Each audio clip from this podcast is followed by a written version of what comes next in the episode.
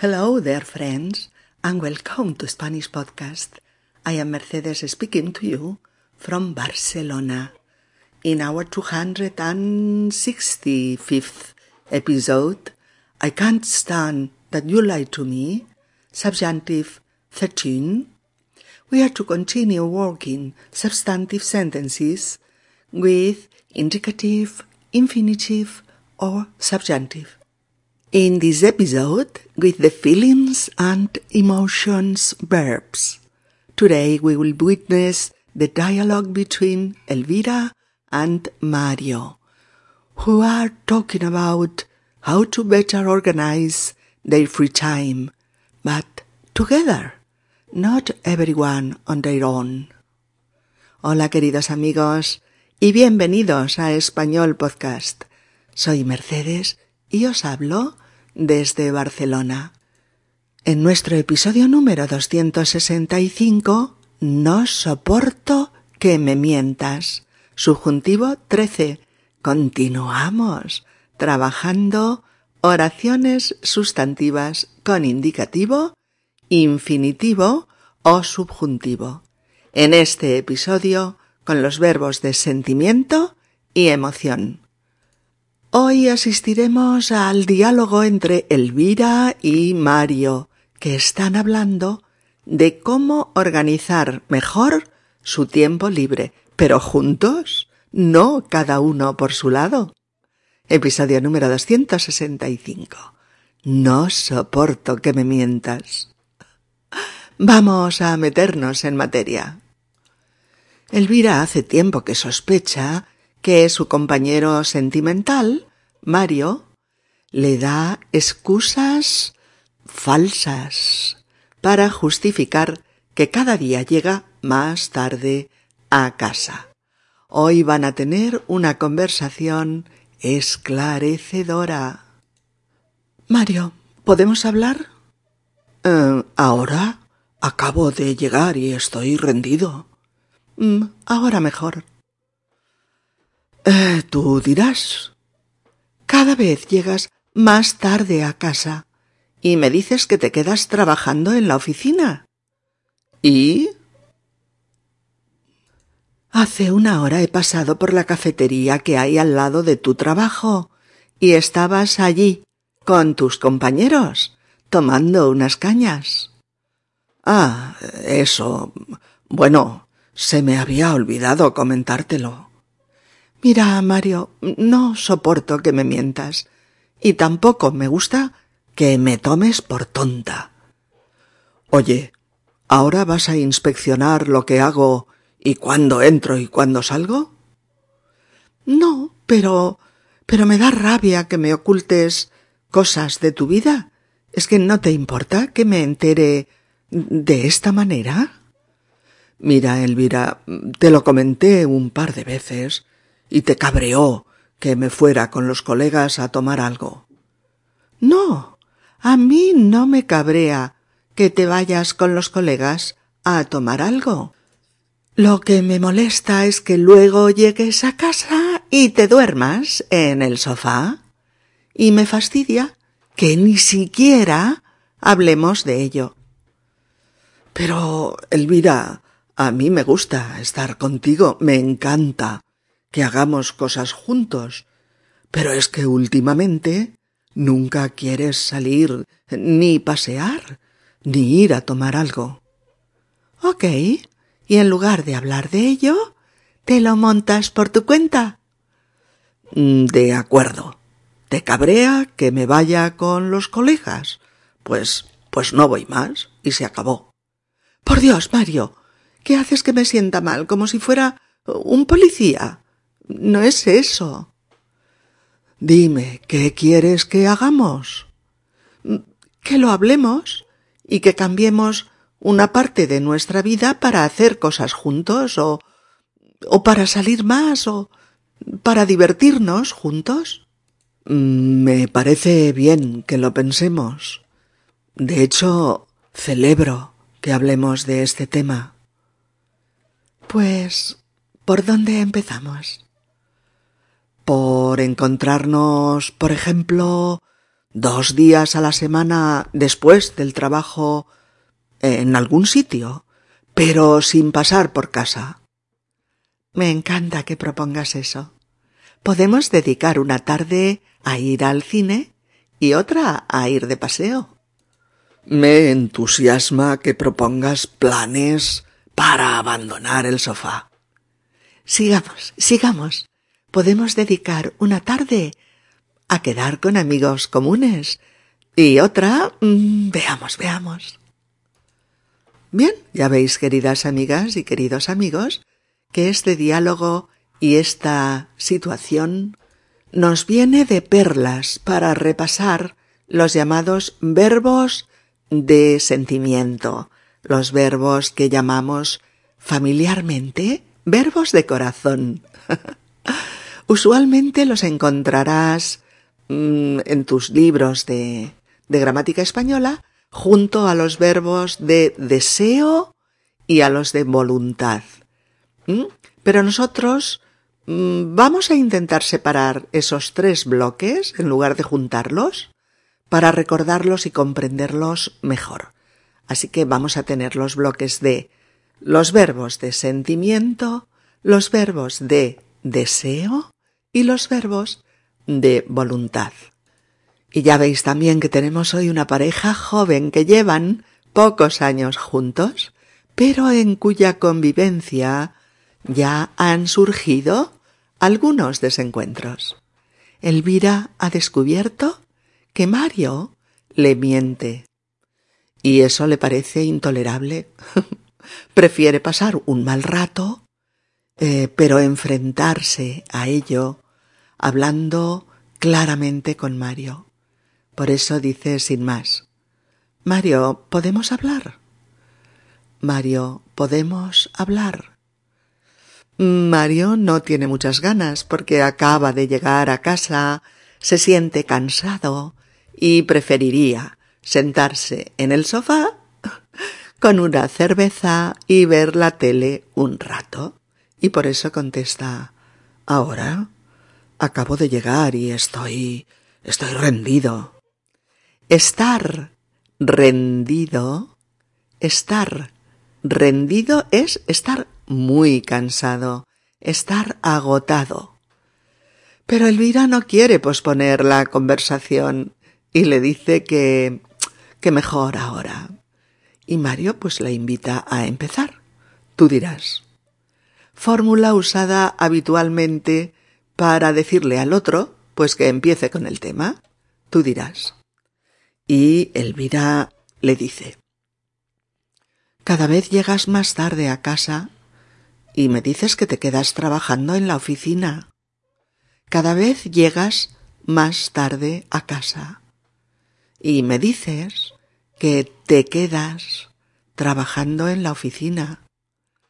Frases fáciles, ¿verdad amigos? Cada vez, cada vez, se usa aquí en el sentido de que Mario llega tarde a casa de manera creciente cada vez más. ¿Mm? Mario no entiende de qué va la película y pregunta escuetamente ¿Y? Y Elvira continúa. Hace una hora he pasado por la cafetería que hay al lado de tu trabajo y estabas allí con tus compañeros tomando unas cañas. Así es, Elvira ha pasado por esa cafetería que está o junto a las oficinas donde trabaja Mario. Y lo ha visto allí tomando unas cañas. Recordad que es el nombre que le damos eh, en España a las cervezas a presión en vaso pequeño, ¿eh? Pero cuando ha llegado a casa, Mario no ha dicho ni mu ni mencionarlo, vamos. Bueno, Mario intenta salir del lío como puede, Ah, bueno, mm, se me había olvidado comentártelo. Elvira se pone muy seria y le dice en tono grave. Mira, Mario, no soporto que me mientas y tampoco me gusta que me tomes por tonta. Mira, Mario, no soporto que me mientas y tampoco me gusta que me tomes por tonta. Y aquí, justo con estas frases, empezamos hoy, queridos amigos, nuestro repaso de los verbos llamados verbos de sentimiento. Verbos de sentimiento y aprendemos bien y para siempre cuando se acompañan de indicativo o de subjuntivo, dependiendo de nuevo de si el verbo 1 y el verbo 2 tienen el mismo o distinto sujeto, tal y como ya hemos visto, ¿recordáis? En algunos de los verbos de influencia. Bueno, ¿y por qué los llamamos verbos de sentimiento? Pues porque expresan exactamente eso. Expresan sentimientos y emociones. Es bien sencillo de recordar. Si tú dices, me da alegría casarme, soy muy feliz, o dices, me da alegría que te cases, se te ve muy feliz, ¿qué estás expresando? Que tienes o que experimentas un sentimiento de alegría, ¿no? o por ti mismo, cuando dices, me da alegría a mí, a mí, casarme yo, ¿no? Me da alegría casarme. O sientes esa alegría por otro, por tu amigo en este caso, ¿no? Le dices, me da alegría a mí, me da alegría que te cases tú, me da alegría que te cases. O, bueno, os pongo unos cuantos más ejemplos para automatizar. Me gusta pasear, sensación de gusto, sentimiento de placer, ¿no? O me gusta que paseemos juntos. O me entristece discutir con mi novio. O bien, me entristece que mi hermana y su novio discutan tan a menudo. Otro. Odio limpiar la casa. O odio que mi pareja no me ayude a limpiar la casa. O bien agradezco estar sano y sentirme bien. O te agradezco que me ayudes a estar sano y a sentirme bien. ¿De acuerdo? Y así con todos. Ya lo iremos viendo. Eh, son los llamados coloquialmente verbos de corazón. Esto pues como regla mnemotécnica simpática, para, para recordar que expresan sentimientos y emociones directamente del corazón, ¿verdad? Otra pequeña ayuda es que mucha gente los organiza en sentimientos positivos y negativos. Mm, muchos de ellos reflexivos, ¿eh? recordad. Entre los sentimientos positivos, pues podríamos citar agradar. Me agrada comer paella. O me agrada que mi marido haga paella los domingos. Gustar. Me gusta dibujar rostros de personas. O me gusta que dibujes mi rostro o alegrar o alegrarse. Me alegro de ir hoy a la playa o me alegro de que nos, de que nos vayamos hoy a la playa. Otro verbo de sentimiento positivo, pues apetecer. Me apetece ir a nadar un rato. ¿O te apetece que nademos un rato en la piscina? O encantar. Me encanta aprender español. Oh, me encanta que me enseñes español. O el verbo satisfacer. No me satisface charlar con ella, es muy orgullosa. O no me satisface que siempre hable de ella misma. O el verbo fascinar. Me fascina observar las estrellas. O me fascina que me expliques secretos del cosmos o el verbo halagar con H. Me halaga coincidir contigo en tantas cosas. O me halaga que coincidamos ambos en tantas aficiones. O el verbo complacer. Me complace mucho que me presentes a tus padres. O me complace conocer a tus padres finalmente. O el verbo emocionar o entusiasmar. Me entusiasma hacer deporte o me entusiasma que nos enseñes ejercicios tan útiles para estar en forma. O hacer feliz. Me hace muy feliz casarme con Lucía. Oh, Rodrigo, Lucía, nos hace muy felices que os caséis por fin. Ilusionar. Me ilusiona estudiar arquitectura.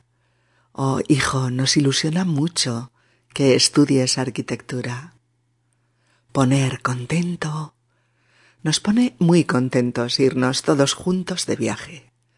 Oh, me pone muy contenta que os vayáis de viaje de novios al Caribe. Oh, sentar bien. Me sienta bien hacer ejercicio.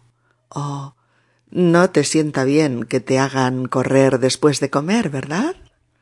Oh, tener esperanza, celebrar, motivar, divertir, mmm, apasionar, seducir, etcétera, etcétera. Aquí los tenéis en una lista, en la guía didáctica.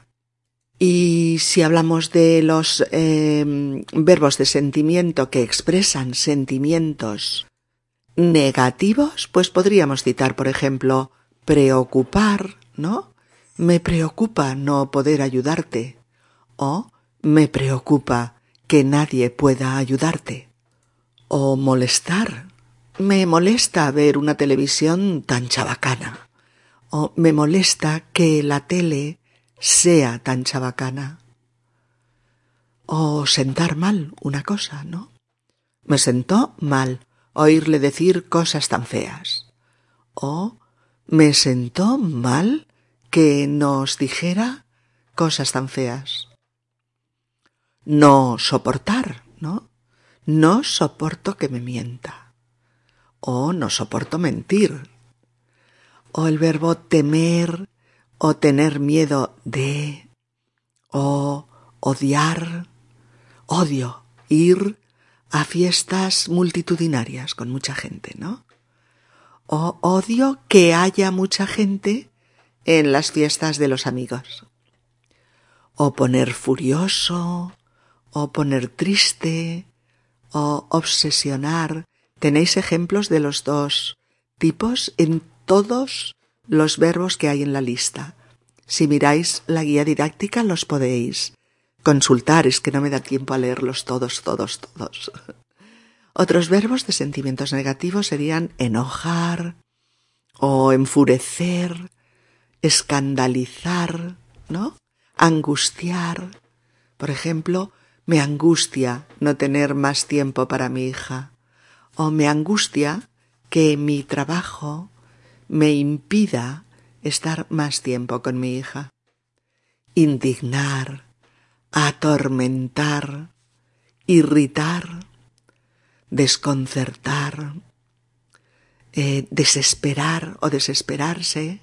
Eh, por ejemplo, me desespera no tener más remedios contra el cáncer. O me desespera que la investigación de la cura del cáncer no vaya mucho más deprisa. O fastidiar, por ejemplo, me fastidia no poder comer todo el chocolate que me apetece. O me fastidia que el chocolate engorde tanto con lo que me gusta.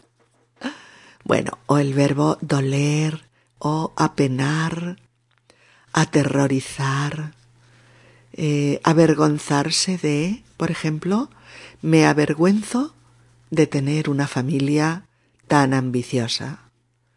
O me avergüenzo de que mi familia solo actúe para obtener más dinero. O cabrear. Me cabrea no poder ayudar más a mi amiga enferma. O me cabrea que la medicina pública no pueda ayudar más en el caso de esas enfermedades llamadas raras. o dar pena, ¿no? Me da pena no poder ayudar más a gente con, con necesidades básicas. O me da pena que el Estado no ayude más a la gente sin recursos. ¿Eh? O yo qué sé, también dar rabia, detestar, eh, disgustar o disgustarse, entristecer, mm, lamentar, ¿vale? O, o aburrirse, ¿no? Me aburre ver películas tan malas. O me aburre que pongan este tipo de películas tan tontas. Bien, ya sabéis que podéis eh, consultar muchísimos ejemplos que os he puesto en cada uno de los verbos. Ah, bueno, bueno, y también habría verbos, digamos, eh, que expresarían pues sentimientos que no son exactamente ni positivos ni negativos, que son neutros, como el verbo sorprender o asombrar o impresionar. ¿eh? Me impresiona la belleza de este cuadro o me impresiona que este pintor captase así la naturaleza o confundir o interesar o hacer falta, ¿no? Eh, me hace falta saber cuál es tu opinión respecto a cómo van las cosas. O no me hace falta que me digas cuál es tu opinión sobre nosotros. La sé de sobras. O dar igual, ¿no? Me da igual tomar café o té. O me da igual que me traigas un café o un té pero bien caliente, etcétera, etcétera. Bueno, veis amigos, aunque ya hemos tratado una parte de este tema en el episodio 195, que era Pablo cae mal, o en el 196, ¿recordáis? Me gustas, ¿te gustó? O en el 197, me alegra, me aburre, me conviene, e incluso en el 198 y en el 199, que trabajamos todos estos verbos, hay que recordar bien que hay muchos, muchísimos ¿eh? verbos de sentimiento, positivos, negativos o neutros, pero hay muchos en español y que hay que conocer bien su funcionamiento porque los estamos usando constantemente para comunicarnos. Y recordar que muchos de estos, de estos verbos siguen el patrón de gustar. Y por eso hemos hecho una pausa tan larga, tan larga, para revisarlos, porque Elvira le decía a Mario dos frases eh, que eran representativas de estos verbos. Eh, le decía, mira, Mario, no soporto que me mientas y tampoco me gusta que me tomes por tonta. Mira, Mario, no soporto que me mientas y tampoco me gusta que me tomes por tonta. Bueno, soportar, soportar, S-O-P-O-R-T-A-R. Soportar o no soportar se usa mucho cuando algo pues nos resulta intolerable. Sería como decir no soporto que me mientas, sería odio que me mientas o no tolero que me mientas. Mm, me sienta muy mal que me mientas, o me pone furiosa que me mientas, me indigna que me mientas, o me irrita, o yo qué sé, me fastidia, e incluso me cabrea que me mientas, dependiendo del estado de ánimo específico que las mentiras de Mario le provocan a Elvira. Y el otro verbo tan típico y usado entre los nativos que es me gusta o no me gusta. Me gusta algo o no me gusta algo, que yo que sé cuántas veces llegamos a decirlo y a oírlo al cabo del día. Muchísimas, muchísimas. Y si tomas a alguien por tonto, ¿eh? no me gusta que me tomes por tonta, si tomas a alguien por tonto, es porque crees que lo es, es decir, tu opinión sobre él no es muy favorable, lo consideras tonto o tonta, y no me gusta que me tomes por tonta, es similar a me irrita o me desespera o me disgusta o me enfurece que me tomes por tonta. Y, con nuestra estructura ya conocida, distinto sujeto, verbo 1 de sentimiento, verbo 2, subordinado en subjuntivo, precedido de qué. Por lo tanto, eso es lo que dice Elvira usando dos verbos de sentimiento de sentido, de sentido negativo. No soporto que y que tú que me mientas, ¿eh? Y no me gusta a mí, no me gusta que tú me tomes por tonta. Y no me gusta que me tomes por tonta. Mario se siente inspeccionado, vigilado, y por eso le dice Oye, ¿ahora vas a inspeccionar lo que hago? ya sabéis el verbo inspeccionar cuyo sentido es controlar, investigar. Inspeccionar algo o a alguien es examinarlo en detalle, hacerle un reconocimiento minucioso. Mario, para descalificar un poco a Elvira, la pone en el lugar del que vigila al otro a escondidas. Sabe que eso le va a doler. y por eso Elvira le contesta No, pero me da rabia que me ocultes cosas de tu vida. ¿Es que no te importa que me entere de esta manera? Chicos, atención a este me da rabia. Interesantísima forma de expresar sentimientos con me da. Me da. En este caso, me da rabia. Me da rabia que siempre quieras tener la razón. O me da alegría. Me da alegría que hayas aprobado todo. Oh, me da pena. Me da pena que tengas o que tenga él una depresión tan fuerte. O me da grima. Me da grima que mi abuelo se saque la dentadura postiza en mitad de la comida. Uf. O me da tristeza. Me da tristeza que mi abuelo ya no nos conozca. O me da igual, me da igual que venga o que no venga. Me da lástima, me da lástima que no tenga amigos. Me da satisfacción, me da satisfacción que haya logrado lo que quería. ¿Veis? De nuevo, diferente sujeto. Me da rabia a mí que me ocultes tú cosas de tu vida.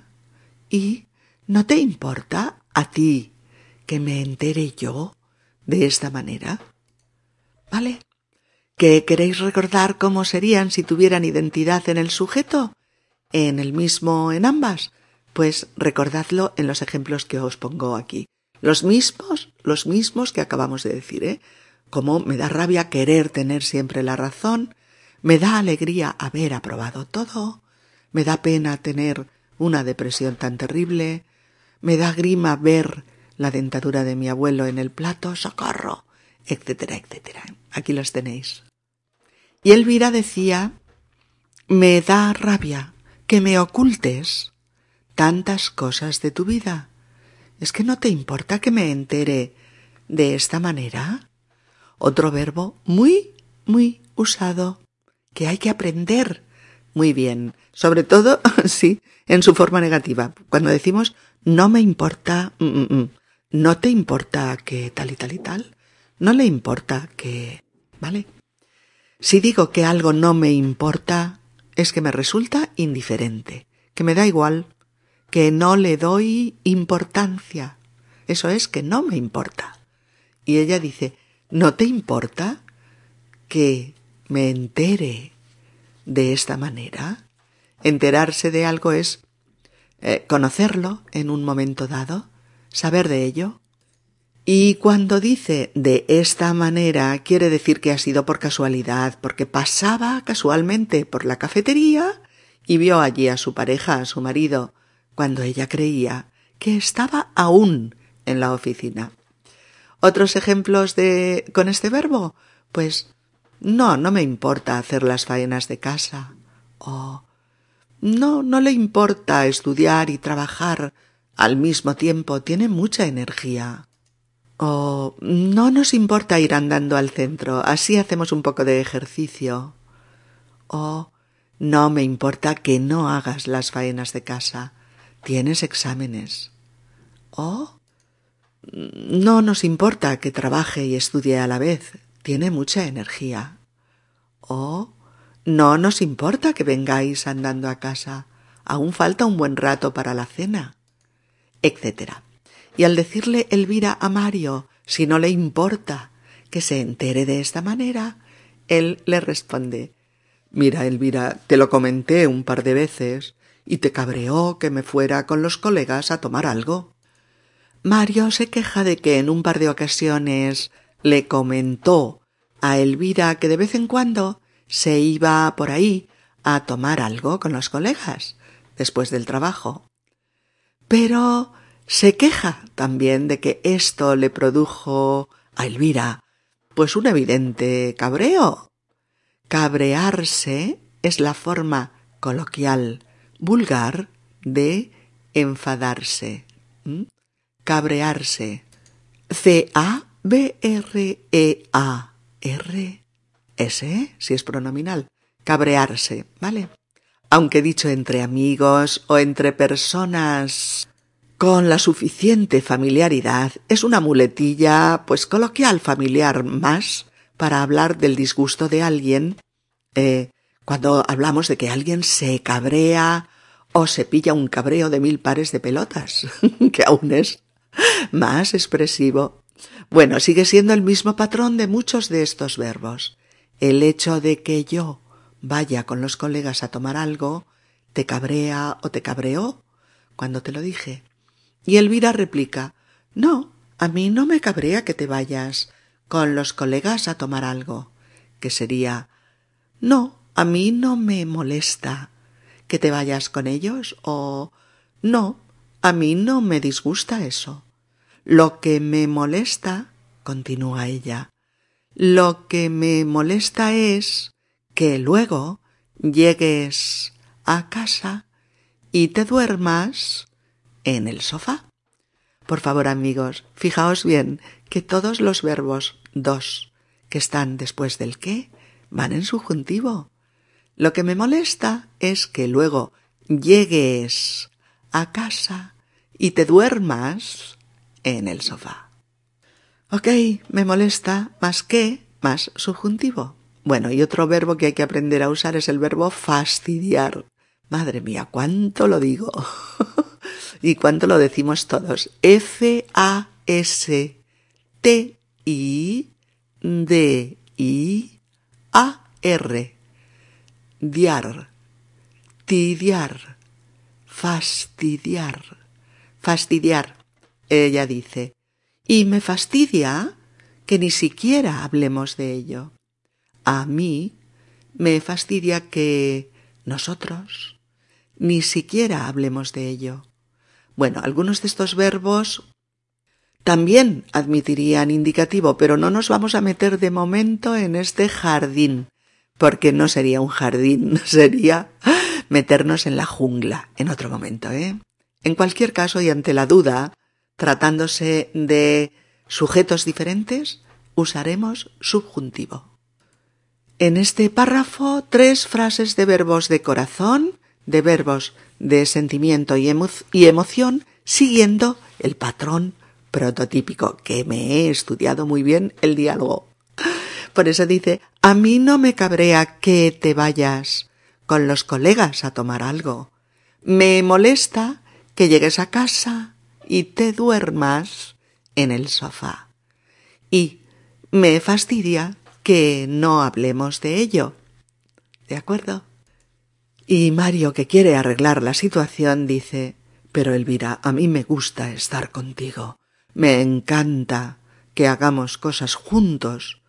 Pero es que últimamente nunca quieres salir, ni pasear, ni ir a tomar algo. ¿Mm? porque quiere que Elvira sea consciente de que también su actitud, la de ella, ¿eh? está influyendo en cómo van las cosas. Porque las propuestas de Mario suelen caer en saco roto. Es decir, Elvira siempre encuentra una excusa para no salir, para no dar un paseo o para no ir a tomar algo.